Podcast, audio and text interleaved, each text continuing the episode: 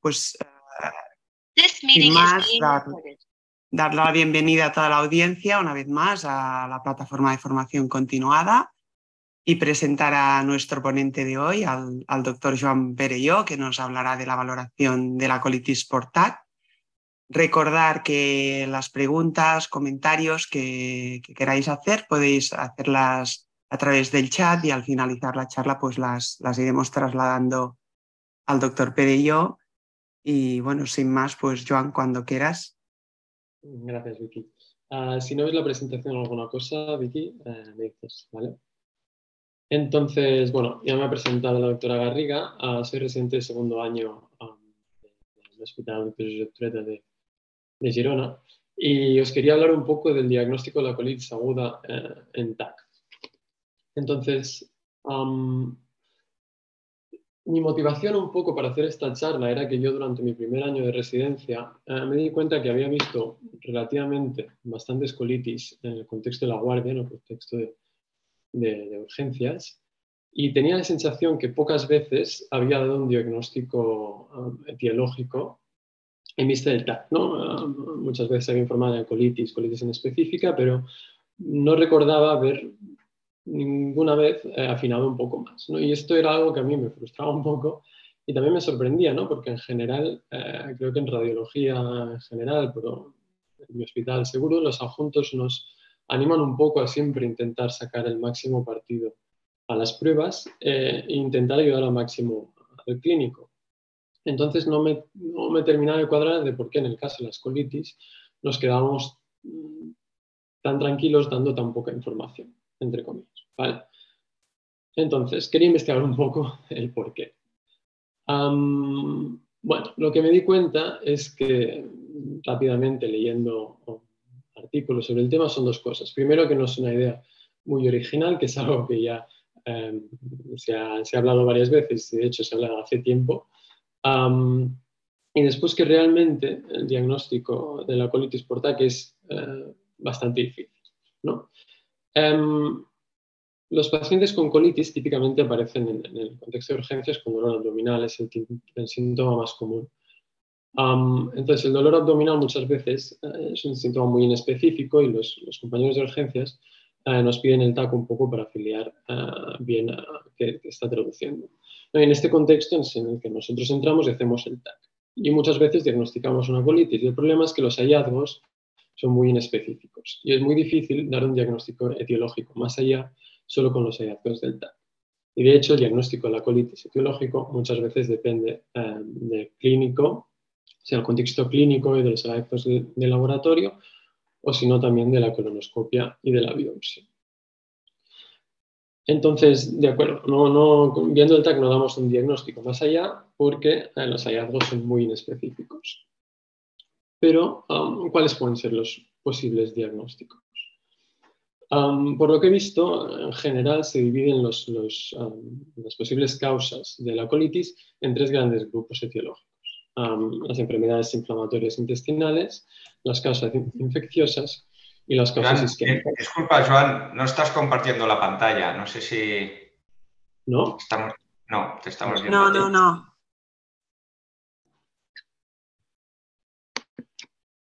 ¿Ahora? Ahora aún no se ve. ¿Ahora? Ahora, sí. vale, ahora sí. Vale, vuelvo. Causas eh, biológicas, tres grandes grupos, eh, inflamatorias, infecciosas y isquémicas. Entonces, bueno, eh, también hay una, segunda forma de clasificar las causas de la colitis, que es en función de si afectan más a colon izquierdo o colon derecho. Entonces, si tenemos todo esto en cuenta, más o menos nos queda un esquema así. A ver, es que faltan algunas, he decidido solo poner las, más, que me han parecido más significativas. y bueno, hay algún detalle que podríamos añadir, ¿no? Tampoco he añadido eh, patología como la diverticulitis, la apendicitis, etc. Pero bueno, vamos a hablar un poco de, estas etiologías. Avísame, por favor, si no veis ahora el caso. Se ve, os voy a enseñar unos casos de radiopedia Por cierto, todas las imágenes que enseñaré en mi presentación son la primera referencia de la bibliografía. y los casos son de radiopedia. ¿vale? Entonces, 35 años, un hombre que tiene dolor en la celíaca derecha. Y piden el TAC eh, con la sospecha de apendicitis.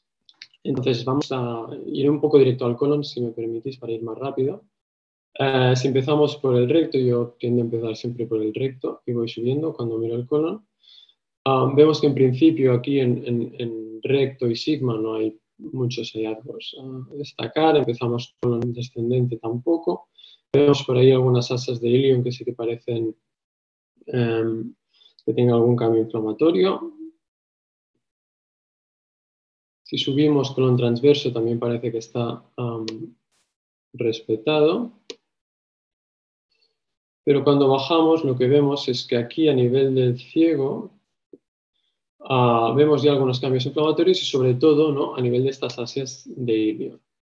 Lo que vemos que es eh, un hallazgo muy característico cuando cortamos el vaso así en axial es esta típica imagen endiana con una mucosa hipercaptante, una submucosa, esta capa representa, se acepta la submucosa más hipodensa, y una tercera capa que a veces podremos ver más hipertensa periférica que representa la muscular propia.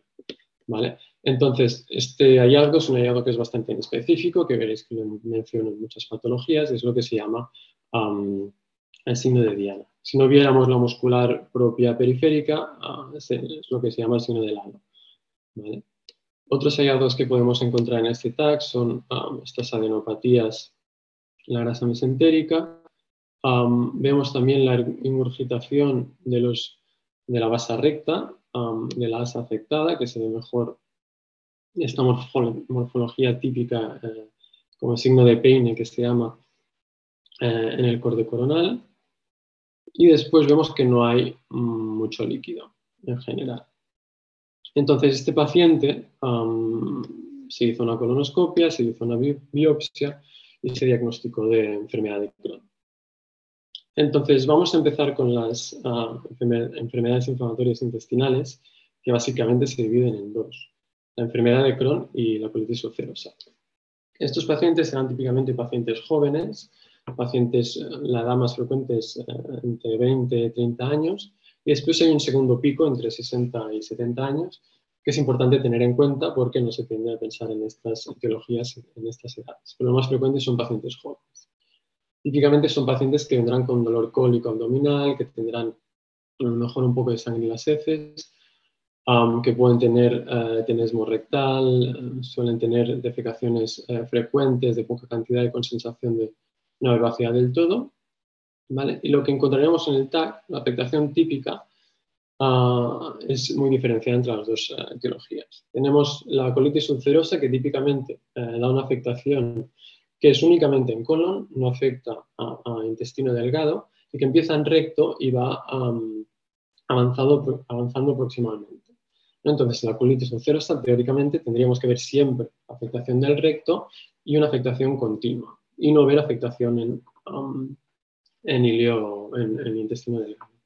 Esto es cierto, excepto en pacientes que ah, estén con, con, tratamiento con enemas en los cuales podemos no ver afectación del recto porque está en tratamiento y esto nos puede dar confusión. Entonces, siempre importante revisar si ya está en tratamiento con enemas o no. Y después sí que podemos ver afectación del hilio terminal por productos inflamatorios que retrogradamente em, provienen del ciego. En principio no afecta al intestino delgado, pero sí que podemos ver afectación del hilio distal.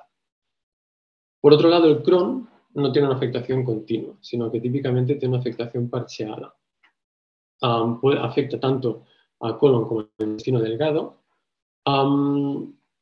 y es más típico que afecte al colon derecho. tanto el Crohn como la colitis ulcerosa pueden aparecer como eh, pancolitis y aunque es más frecuente que la colitis ulcerosa afecte al, colon izquierdo y el Crohn al colon derecho, pueden afectar los dos eh, a, ambos lados. Pero lo más habitual es derecho Crohn y izquierdo la colitis ulcerosa. En cuanto a la pared, típicamente la colitis ulcerosa da una símica, mientras que la enfermedad de Crohn da una afectación asimétrica, afectando más el borde mesentérico Y el borde antimesentérico típicamente se forma una, serie de pseudodivertículos que son ah, las partes de la pared que está respetada por la inflamación.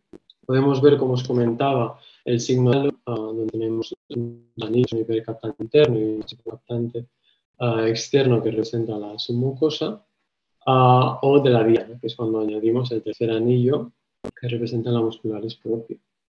Um, el signo de la diana se divide en dos tipos. Podemos tener um, una submucosa un poco hipodensa, eh, que traducirá muchas veces el edema de la submucosa, inflamación, y traduce enfermedad activa, se puede ver en las dos entidades, en y colitis ulcerosa.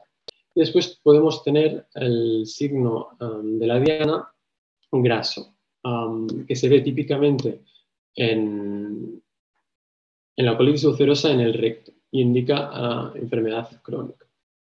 En cuanto a los hallazgos alrededor del colon, característicamente en la enfermedad de Crohn se desenvolupa una afectación eh, fibrograsa de la grasa mesentérica, hiperdensa que separa las asas, mientras que en la colitis ulcerosa se puede ver traveculación de la grasa, pero a nivel perirectal. Por otro lado, también es típico, como es comentado en el paciente, las adenopatías en el caso del Crohn y el COMSIGN, que es ese signo que hemos dicho de la ingurgitación de, la base recta, que también se puede ver en la colitis ulcerosa em, y en ambos indica enfermedad activa. Aparte de eso, también nos puede ayudar, tanto en historia clínica como algunos que podemos ver en el TAC, toda serie de manifestaciones eh, extraintestinales que, tienen estas patologías, como puede ser la sacroileitis, la uveitis, etc. En cuanto a complicaciones, lo más típico es que el Crohn se complique dando fístulas, excesos secundarios, y la colitis ulcerosa, la complicación más típica es el colon tóxico, que daré dos pinceladas más tarde, aunque es en la colitis ulcerosa en la patología en la que es eh, más frecuente. Entonces, vamos a, ver el siguiente caso. Este caso es un paciente de 40 años, y se me carga, vale. que tiene también dolor intestinal. Y aquí en el TAC, si bajamos,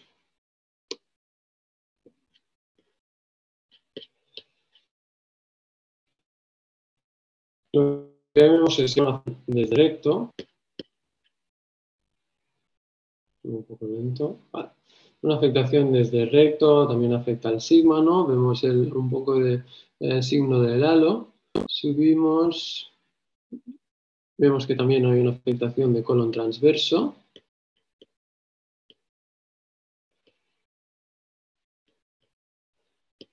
Y también incluso vemos afectación del colon ascendente. ¿no? En este caso estaríamos hablando de una pancolitis. no hay mucho líquido y no se ve muchos hallazgos más allá. Este paciente también se le hizo una colonoscopia y terminó siendo ah, diagnosticado una colitis ulcerosa. Con este TAC es muy difícil llegar a afinar un poco más el diagnóstico. Entonces, vamos a hablar de las colitis infecciosas las colitis infecciosas eh, tendrán una clínica similar, eh, también con, con sangre en las heces, tenesmo, típicamente también pero con fiebre y con parámetros infecciosos en la analítica. Lo más frecuente eh, de las colitis infecciosas es que aparezcan como una pancolitis, con una afectación de todo el colon, aunque en función del germen que produzca la infección tiene más tendencia a afectar el colon derecho, colon izquierdo o darían si una pancolitis. Se dice que el 50% de las pancolitis son de causa infecciosa. En el TAC, típicamente, lo que veremos en todos es el engrosamiento de la pared, probablemente un target sign, ah, y además veremos líquido, veremos uh, afectación, regulación de la grasa adyacente al colon y veremos eh, adenopatías. Entonces, vamos a ver el siguiente caso. En este caso es un paciente de 25 años, es una mujer, con dolor en la fosa ilíaca derecha. Entonces, si vamos al TAC, vamos a los cortes axiales y lo que vemos es una afectación que afecta ya desde recto, parecido al, caso previo, afecta colon descendente. Vemos que aquí tiene contraste oral. Ya hablaremos de eso más tarde. Em, Vemos afectación del colon transverso Y característicamente vemos una afectación que realmente hay un engrosamiento muy marcado, más que los casos previos de la mucosa. Incluso da como este aspecto de exageración de las austras, que a lo mejor se ve más ah, aquí en el corte coronal, que da una típica imagen parecida como a un acordeón, ¿no? con improntas digitales. Entonces seguimos, vemos que afecta al colon transverso y que también afecta al colon ascendente. Entonces estamos hablando de una pancolitis. No vemos en principio afectación de, de ases de intestino delgado, hay un poco de líquido y un poco más. ¿no? Entonces este paciente se hizo un análisis de, toxinas en, de, de Clostridium difficile en las heces y se diagnosticó de una colitis pseudomembranosa. Entonces, vamos a hablar de la colitis pseudomembranosa. El contexto clínico, en cuanto a la clínica, es muy parecido a las otras, pero el, paciente será un paciente em, muy específico. Será un paciente o bien que tiene una toma reciente de antibióticos de amplio espectro, o bien un paciente hospitalizado, institucionalizado o inmunodeprimido. Entonces, la, etiología de esta entidad es que la toma de antibióticos desplaza la, flora autóctona del intestino y permite que el Clostridium crezca. El Clostridium causa esta patología no eh, por una invasión directa de la mucosa del colon, sino eh, dando estas toxinas, endotoxinas A y B, que son las que producen esta inflamación. Y el diagnóstico, de hecho, es a través de estas toxinas, detectándolas en heces, como hemos visto en nuestro paciente. Entonces, típicamente la colitis membranosa se presentará como una pancolitis, afectando todo el colon. Ah, similar a la colitis ulcerosa, tiende siempre a afectar el recto eh, y en algunos casos se, ha visto que da una afectación como la colitis ulcerosa, eh, que empieza en recto y va ascendiendo, pero también puede afectar únicamente al colon derecho. lo más típico es que, afecte, que aparezca como una pancolitis. Los hallazgos veremos una, inflamación muy marcada en la mucosa colónica con el target y, y también los podemos llegar a ver. Y característicamente se han descrito estos dos signos, que son el signo del acordeón y el, signo de las improntas digitales, que es lo que os he enseñado en, el paciente que, acabamos de ver, ¿no? es esa exageración de las austras colónicas. Típicamente, además, como hemos visto en este paciente, hay mucha inflamación de, la pared colónica, pero hay poca inflamación de la grasa, teniendo en cuenta ah, esta inflamación tan exagerada como era el caso de nuestro paciente. Eh, pueden tener líquido, un, tercio de los pacientes tienen líquido, a diferencia de, las enfermedades inflamatorias intestinales que no suelen tener líquido. Y la principal, principal complicación es el megacolon tóxico, que es más frecuente eh, en el contexto de colitis eh, ulcerosa, aunque esto está cambiando. En el megacolon tóxico, los, hallazgos se ha dicho que eh, aparece una cierta dilatación ah, del colon con un adelgazamiento de la pared y borramiento de las austras. Otra complicación que se ve en el contexto de una colitis membranosa es que esto avance una perforación intestinal. Entonces, el tratamiento de esta patología ah, es con antibióticos, es con metronidazol, en algunos casos eh, vancomicina, aparte de terapia soporte. Y el TAC, sobre todo, el, papel que hace es eh, descartar complicaciones. Entonces, vamos a avanzar con el siguiente caso. En este caso hablamos de un contexto diferente. Estamos hablando de una paciente con un cáncer de endometrio el tratamiento abdominal que va empeorando, pacientes de 60 años. Entonces vamos a ver el TAC. si empezamos con el recto, vamos subiendo. Vemos que aquí en principio no vemos un poco de la loculación de la grasa, a lo mejor, pero no vemos unos grandes cambios inflamatorios en la pared del colon. Seguimos por el colon transverso.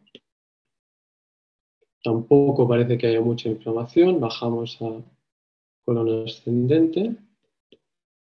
Y lo que sí que vemos es que aquí, a nivel del ciego, eh, podemos llegar a ver, es un poco sutil a lo mejor, em, un cierto tema de la submucosa, un poco de más trabeculación de la grasa, no tiene mucho líquido. Bueno, unos hallazgos muy sutiles, pero este paciente eh, fue diagnosticado teniendo en cuenta sobre todo el contexto clínico, un paciente que está en quimioterapia y la afectación de, ciego de una colitis neutropénica. la colitis neutropénica es una colitis que, hemos hablado de las colitis inflamatorias, colitis infecciosas y ahora pasamos al último bloque. Las colitis neutropénicas no se sabe muy bien cuál es la etiología. Eh, no se sabe si es una mezcla de causas infecciosas, por la neutropenia, eh, isquémicas, para un componente hemorrágico, no se sabe muy bien. La cuestión es que el paciente, en caso, será un paciente inmunodeprimido. Clásicamente se describió en pacientes neutropénicos, por eso se llama así, pero en el contexto de un paciente inmunodeprimido. La clínica es muy parecida a las anteriores, eh, dolor abdominal, en este caso la fiebre, diarrea acuosa o, con sangre, pero característicamente estos pacientes tienen dolor en, perdón, tienen dolor en fosa ilíaca derecha. ¿Por qué? Porque la colitis neutropénica tiende a afectar al ciego. Afecta siempre, habitualmente a ciego, a helio distal o a colon ascendente. No es típico que afecte a colon izquierdo sin afectación del colon derecho. Y por, e, eso Em, tiende a haber clínica de dolor en fosilíaca derecha. En cuanto a los hallazgos en, el TAG, lo que veremos es esta afectación, como os digo, centrada sobre todo en colon derecho en ciego, una cierta distensión del ciego, em, target sign que marca edema de la mucosa, inflamación en ciego, em, afectación, bastante afectación de la grasa mesentérica y ascitis, tienden a tener ascitis potenciales complicaciones. esta es una enfermedad que se trata con antibióticos ah, endovenosos y con sonda nasogástrica, dejando descansar el colon. Y lo más importante es descartar las complicaciones que podrían requerir un tratamiento más allá o un tratamiento quirúrgico. ¿no? Podemos ver neumatosis, signos de perforación que se forman accesos o hemorragias.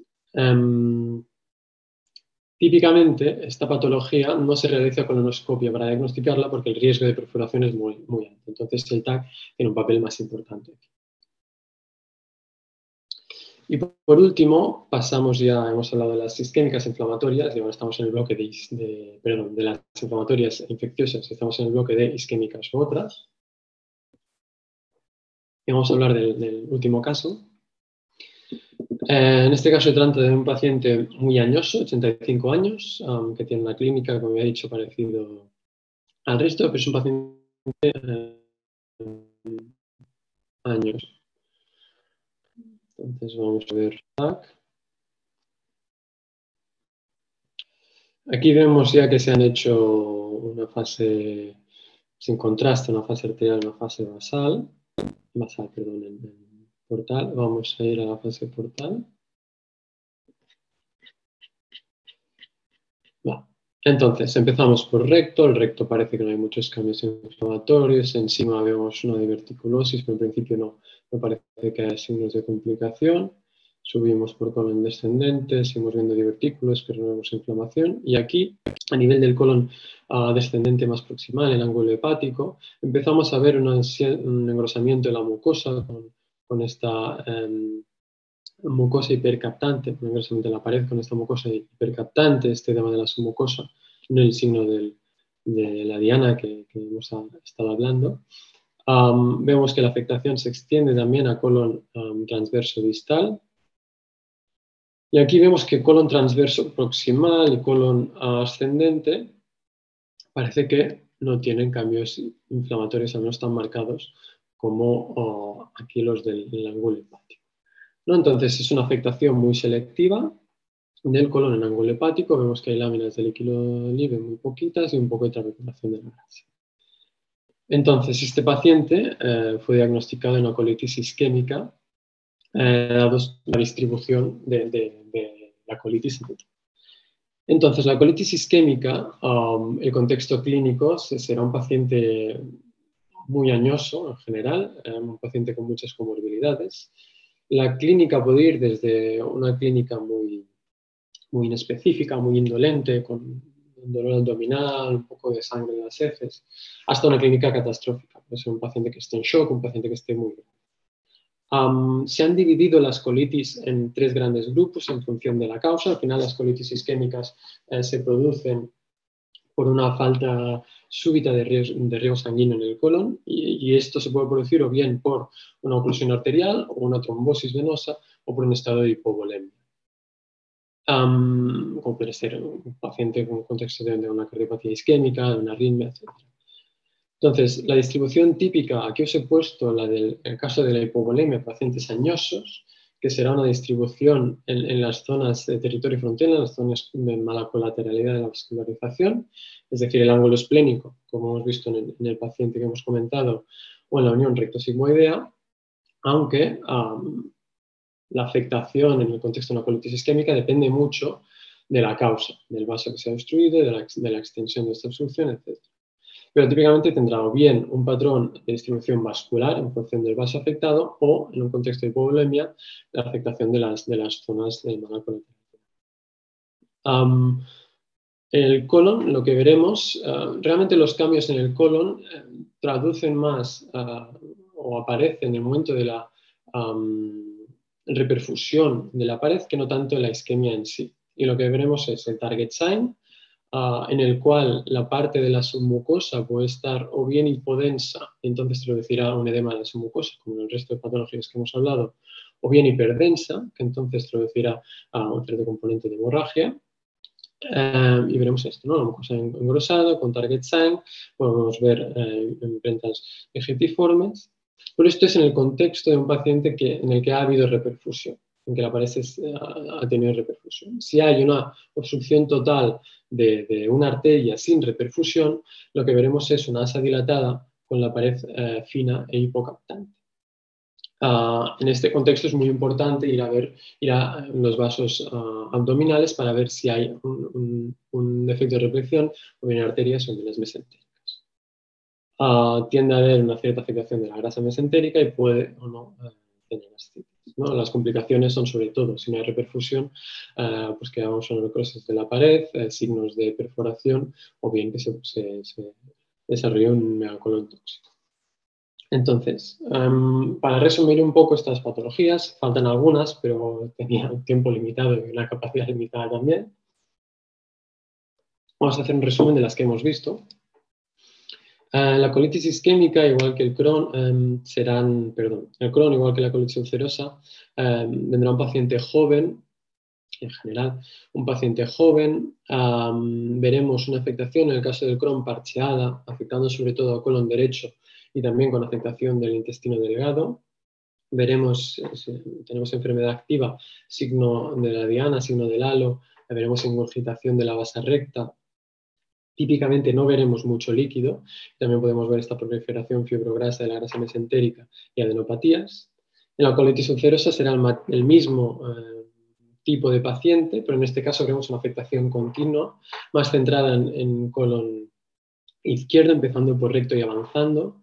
Eh, también podremos ver el target y el alosign, pero no es tan típica ver la afectación de la grasa mesentérica, pero sí de la grasa perirectal y tampoco eh, tendría que tener mucho líquido la colitis pseudomembranosa será el contexto de un paciente que ha tenido una toma reciente de antibióticos, un paciente que esté hospitalizado, un paciente que esté institucionalizado. Eh, veremos una pancolitis, típica de la afectación de, recto, la colitis pseudomembranosa igual que la colitis ulcerosa, pero veremos una pancolitis.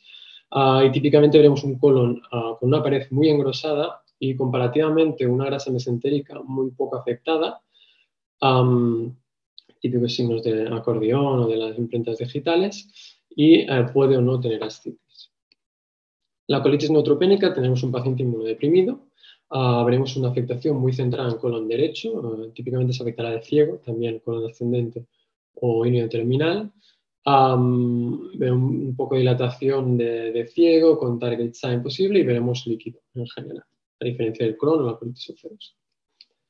Ah, y finalmente, en la colitis isquémica veremos un paciente añoso ah, con muchas comorbilidades. Puede ser que sea, por, ejemplo, un contexto de un paciente joven ah, traumático, pero en general serán pacientes añosos y con muchas comorbilidades.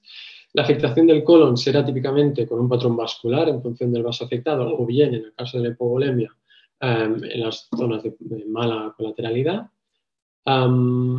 Podemos ver eh, dos contextos, ¿no? Si ha habido eh, reperfusión, veremos la pared engrosada con target sign, thumbprinting.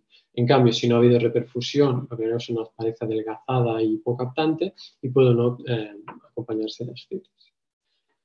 Entonces, hasta aquí mi presentación. Si hago una pregunta y, buenamente puedo responder, pues adelante.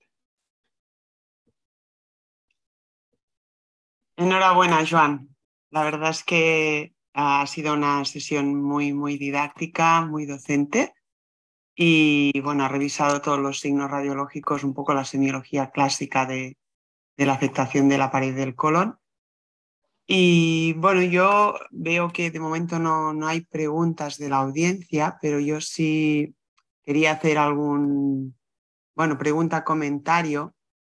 Ah, la verdad es que hay, ah, en cuanto a, a, lo que hemos hablado un poco antes, ¿no? Quizá estamos ah, centrándonos mucho en, un paciente que en la mayoría de casos ah, va a entrar por urgencias, ¿no? Cuando hablamos de esta afectación colónica, ¿no? Y van a ser pacientes que va a ser o su primer estudio de, debut de una enfermedad inflamatoria intestinal o, mm, pues como has comentado, ¿no? un, debut de una isquemia o un proceso infeccioso. Pero Ah, realmente tenemos ah, algunas otras uh, etiopatogenias que quizás son menos frecuentes y, que son pacientes que pasan por el TAC, por delante nuestro.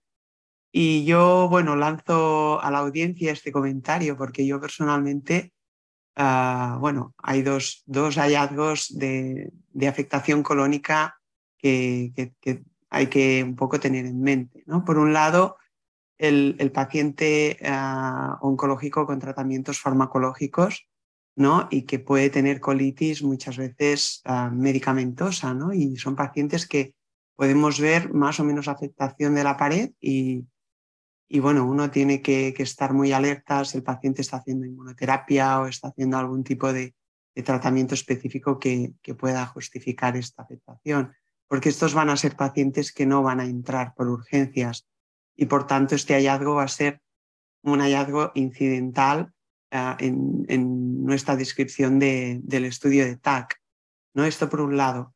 Por otro lado, en la era de las mil intolerancias alimentarias, yo por lo menos tengo la sensación de, y esto lo he hablado alguna vez con los digestólogos, de que mm, aparecen muchos pacientes con, con hipodensidades submucosas sin clínica específicamente de dolor abdominal o por lo menos no llegan con esta indicación al TAC y que a nuestros ojos nos llaman la atención y muchas veces uno no sabe si tiene que informarlo o no informarlo.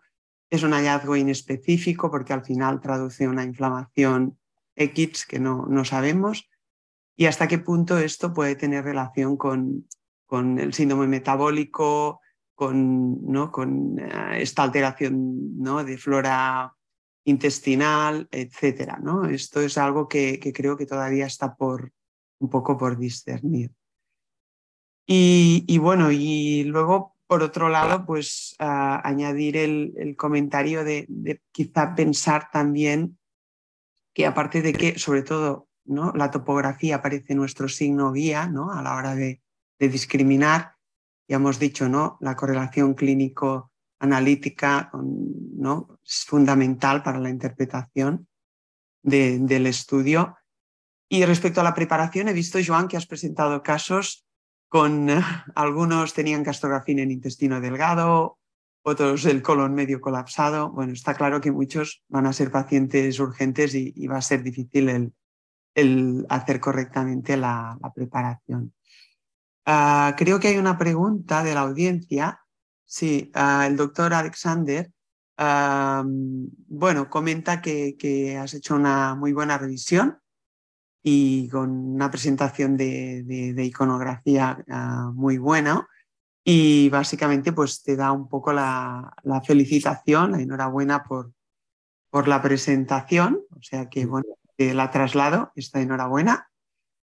Muchas gracias. Bueno, no sé, yo esperaría si hubiera por parte de la audiencia algún comentario más al respecto de, esto, de la preparación, que es, es un tema que yo creo que es de debate.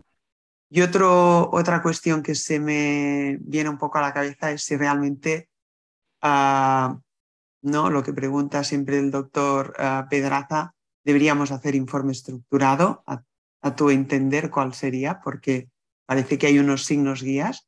No sé si es factible, ¿no? Porque estamos en un, contexto de paciente urgente. ¿Cómo lo verías? El... Yo, por, lo poco que he visto y sé, la verdad es que me gustan los informes estructurados. los pocos que tenemos en nuestro servicio Sé que no gustan mucho, al menos los que toco yo, que son más los de guardia, no gustan mucho el servicio de urgencia, sí creo que se podrían mejorar. Pero en mi opinión, todo lo que sea estandarizar, intentar un poco igualar los informes de todo el mundo, eh, creo que puede ser útil. Mm, además, lo que siempre se dice, ¿no? Eh, un poco tener una guía para no olvidarte de nada. Yo en general creo que los informes estructurados, en mi opinión, se tendrían que se les tendría que dar más importancia. Creo que, bueno, yo prefiero ver una cierta estructura siempre similar en todos los informes que no tanta redacción literaria que, a lo mejor se pierde un poco más em, el objetivo. Estoy de acuerdo contigo. La verdad es que no para la interresonancia, por ejemplo, sí que hay muchos formatos de, ¿no? con checklist, un poco para revisar todos los signos las topografías, la, distinta segmentación, y yo creo que es muy, muy útil, especialmente ah, tanto para el residente como para cualquier adjunto. ¿eh? Es una forma de hacer una, una revisión mucho más ah, metódica, ¿no? Y bueno, no sé, ah, quizá dar también paso la palabra al doctor Maroto si como experto quiere añadir algún comentario, al ver. No sé si te parece. Eh, bueno, primero felicidades, Juan, por, por la capacidad de, de agrupar todas estas entidades y presentarnos su radiología que tiene, tiene su complejidad. ¿no? Entonces, a mí el comentario que se me ocurre después de oírte es y pensando un poco también en la audiencia, ¿no? Es decir, es subrayar, es subrayar el componente clínico del radiólogo. Es decir, nosotros como radiólogos no deberíamos ser exclusivamente eh, dependientes de las imágenes, sino que hay que bucear en la historia clínica y yo creo que el, campo que has tratado es clarísimo en este aspecto, sin una correlación con la, con la clínica de la que se pueda disponer, que este a veces es el gran problema, que a veces disponemos de poca clínica eh, pero la correlación con la clínica es fundamental para poder hacer una orientación diagnóstica. Entonces, eh, bueno, esto es un clásico, hay que reclamar que nuestras peticiones vengan acompañadas de una orientación clínica siempre que sea posible y si no, tenemos que bucear en la historia clínica. Y otro comentario que quizás no lo has subrayado es, es el factor tiempo. En algunas de estas entidades el factor tiempo va a ser, va a ser importante para, para para ayudarnos a interpretar las imágenes, porque las enfermedades no son estáticas, sino que algunas de ellas son dinámicas. ¿eh? Por ejemplo, la isquemia, clarísimo. ¿no? Entonces, el tiempo de evolución va a ser también un factor eh, importante a tener en cuenta, que no sé si has revisado. Yo aquí sí quizás sí te invitaría eh, planteártelo como cuestión, ¿no? Es decir, cuando has estado mirando lo de la isquemia, si has encontrado alguna referencia al, al valor o, a referencia al tiempo de evolución. La verdad es que no, en los varios artículos, sí que es verdad que no me centro en artículos muy específicos de, de isquémica, sino que eran artículos de colitis en general. Y no, también, habiendo tanta patología, se hacía un poco el repaso por, por encima de, de, por las patologías, que era algo que a mí me preocupaba también. Eh, entonces, no, no tengo, bueno, creo que ninguno mencionaba el factor tiempo de manera muy marcada. Ah, perdona, tal vez. Tenemos una pregunta también de, que nos llega ahora de, Carlos Fuentes. No sé qué pasa con el sonido. Ah, que bueno, ya también hemos hecho un poco de comentario al principio. Ah, dice, ah, teniendo en cuenta que la mayoría de casos que has citado suelen ser de carácter urgente, pregunta, ¿se suele hacer ecografía? Ya hemos lanzado esta también. En, mi hospital, en el contexto de las guardias, para dolor abdominal en específico, que no saben muy bien cómo orientarlo, no. No sé si en otros hospitales sí. Si no orientan un poco más, otra cosa es una, sospecha de apendicitis eh, o, diverticulitis. Me imagino que en muchos sitios también se hace. Ah, por un dolor abdominal inespecífico que no orientan, en general hacemos TAC, lo que yo he visto. Sin embargo, en el contexto de un dolor fit que, por eco, ¿no? Puedas llegar, que es una ileitis, ¿no? Esto sucede ¿no? En, muchos pacientes, ¿no? que puede ser un debut de un Crohn. Allí sí puedes dar quizá muchos datos en cuanto a la afectación mural ¿no? y leal. Yo creo que es algo también a subrayar, ¿no? En el contexto de la urgencia, ah, por lo menos ah, la enfermedad inflamatoria intestinal que cursa con afectación ileal o iliocecal puede ser muy bien valorada por, por eco. Y yo sí que lanzo también aquí el si en este contexto, aunque fuera en la urgencia, podríamos incluso llegar a hacer un, estudio con ecocontraste para, para afiliar un poco más, especialmente en la población pediátrica o adolescente, ¿no? que van a ser muchos de los pacientes que, que van a debutar. ¿no? Mm, esto por lo menos sería mi punto de vista. No sé, Albert, si tú quieres añadir algo más a esto o, damos... Bueno, no, este, esta es la típica, la típica cuestión de cómo abordar un abdomen agudo. Ah, esto daría para una sesión o varias sesiones. Entonces, ahí está la eterna discusión de si hay que empezar por ECO hay que empezar por TAC, eh, qué casos empezar por ECO, qué casos empezar por TAC, eh, cómo a veces hacer una simbiosis ECO-TAC. Eh, yo recuerdo algunos casos presentados por, por referentes europeos en que la ECO ha resuelto un caso después de hacer un TAC. Entonces, eh, sí, es decir, tener en cuenta de todas las herramientas de las que se dispongan para tratar de llegar a un mejor diagnóstico para el manejo del paciente. Eso siempre, ¿no? Bien, no sé, Joan, si te parece correcto. No voy a corregir a la la verdad.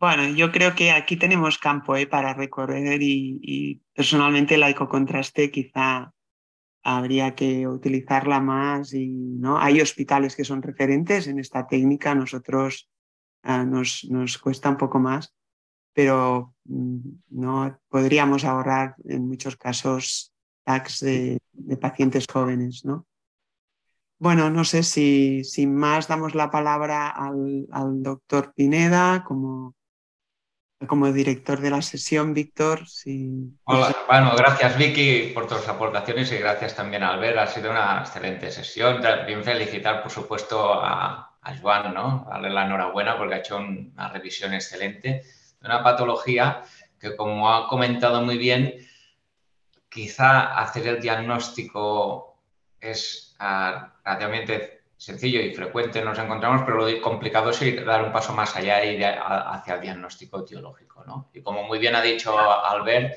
para eso hay que hacer, bucear en la, en la, en la historia clínica y hacer más de lo que cada vez tendremos que hacer más los radiólogos, ser más clínicos, ¿no? porque es importantísimo uh, para, para, poder uh, ir un poco más allá y dar un valor añadido a los hallazgos de las imágenes que como has mostrado muchas veces, pues se solapan y es difícil discernir. Aunque, como también ha señalado Vicky, es muy importante tenerlo, la, idea geográfica, la localización donde afecta puede ser uno de los signos claves. También la cronología, como ha dicho Albert, ¿no? En definitiva, muchos signos, pero siempre apoyados fundamentales por la, por la clínica, ¿no? Como ha mostrado la edad, la inmunosupresión. También se han tomado medicamentos, ¿no? Vicky comentaba la importancia de los casos emergentes en los pacientes oncológicos de colitis secundaria a tratamientos médicos ¿no? con, inmunoterapia. Yo creo que son cosas importantes que hemos aprendido hoy y que, nada, os agradezco a todos la participación, a la audiencia también, su asistencia y pues estáis todos invitados a la sesión de mañana. Ah, muchas gracias a todos y nos vemos. Que vaya bien. Hasta luego. Adiós. Hasta luego. Hasta luego.